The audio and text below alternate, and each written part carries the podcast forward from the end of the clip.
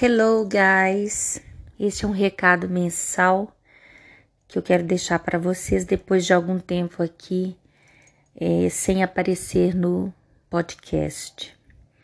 Monthly reminder: Many people have a book in them, but it takes a special kind of freak to leave the land of laziness, cross the plains of procrastination and insecurity mountain.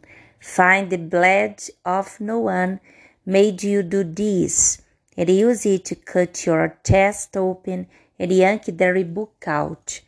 Numa tradução livre seria: Muitas pessoas têm um livro dentro, mas é preciso um tipo muito especial de maluquice para deixar a terra da preguiça, atravessar as planícies da procrastinação e a montanha da insegurança.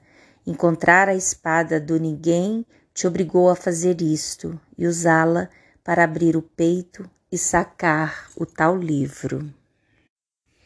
E aproveitando todas essas questões relacionadas à língua, eu gostaria de anunciar que no dia 24 de setembro eu vou oferecer um webinário no Dia da Responsabilidade Social na FISB de Betim. Todos nós professores do grupo ICEIB estaremos empenhados neste evento e eu decidi trabalhar com um webinário sobre a língua de herança numa plenária que possa, ser, possa servir, talvez, até é, num momento em que nós, mulheres negras, mulheres que estudam, mulheres que estão à frente da nossa luta, possamos encarar com honestidade intelectual e emocional o reducionismo estereotípico das vidas negras que caracterizam tantos materiais de ensino de português e também centrar a multiplicidade das experiências negras no acercamento à ancestralidade africana incluindo-as em todos os níveis das nossas práticas, incluindo essa prática de escrita, que é a finalidade de produção de um artigo científico. E quando eu falo dessa necessidade de envolver não só é, a história do português enquanto língua de herança, bem como o português como língua materna, eu falo de toda a nossa dedicação por uma causa e por um bem maior, que é diminuir as fronteiras no nosso trabalho. Então eu comemoro com alegria e com muita honra fazendo parte de um webinário tão importante para a nossa língua portuguesa, cujo tema está envolvido num tema maior, que é o tema da responsabilidade social. Embora eu sempre destaque aqui o português enquanto língua de herança ou mesmo enquanto língua materna, eu não estou me exaurindo dessa necessidade de falar também e de refletir sobre o ensino de português como língua de acolhimento.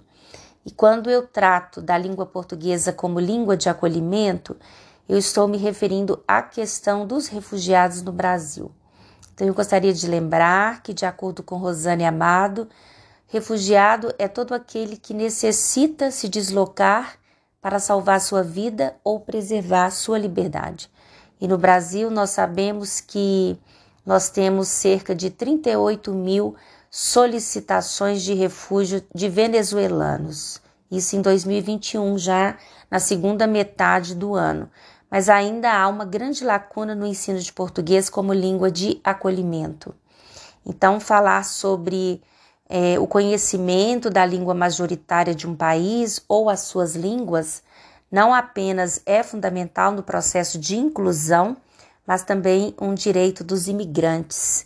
De acordo com Oliveira e Silva 2017, uma das maiores dificuldades encontradas pelos imigrantes ao chegarem num novo país com certeza é o idioma.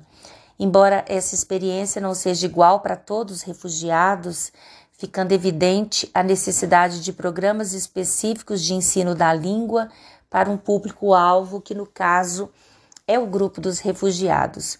A língua de acolhimento, ela se refere também aos aspectos emocionais e a relação conflituosa presente no contato do imigrante com aquela sociedade que o recebe. Assim sendo, eu fico refletindo sobre o papel que o professor tem em tentar lidar com o conflito entre o imigrante e a língua, para que o aluno passe a ver aquela língua de uma boa forma, até de certa forma como um modo de empoderamento.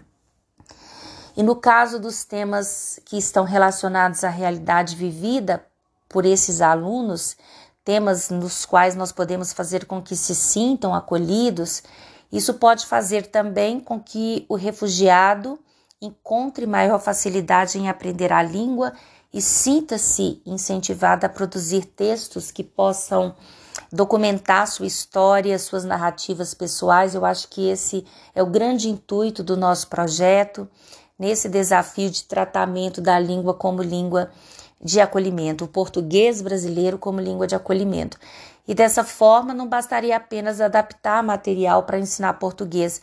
Há muito mais elementos que possam ser considerados e também necessidades diferentes nessa situação de refúgio. Então, eu falo de condições psicossociais, eu falo do fato de precisarem do idioma para encontrar empregos por um motivo de qualificação profissional. Então, a questão da língua como acolhimento ela tem uma codificação social de extrema importância que tem que ser considerada porque ela é relevante no país em que nós vivemos e, sobretudo, em Belo Horizonte, onde nós encontramos uma parcela significativa de venezuelanos que migraram para o nosso país e estão em busca de refazerem suas vidas aqui na nossa capital. Então, embora grandes avanços sejam realizados na área, é necessário continuar a luta por uma questão de políticas públicas de ensino de língua para refugiados. Eu acho até que esse é um tema de relevância para a produção do Enem, não só para a redação, mas também para a área de linguagens e suas tecnologias. Eu falo da, da prova de linguagens, porque no caso a luta por políticas públicas de ensino de língua ela também traz benefícios para a adequação de muitos materiais as realidades migratórias, porque eu acho que todo e qualquer tipo de comunicação ele só é viável e começa no idioma, começa no dicionário também e na gramática. Também é necessário repensar um preparo que seja especializado para que os professores que tenham esse trabalho com os imigrantes também possam melhorar a condição de ensino do português como língua de acolhimento. Eu sou a professora Marília Mendes, sou professora de Linguística e de Metodologia da Pesquisa Científica.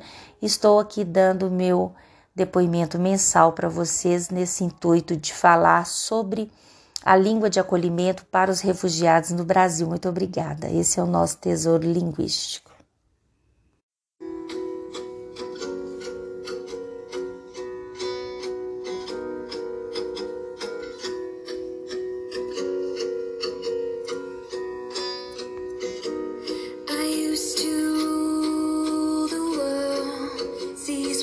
place when I gave the word.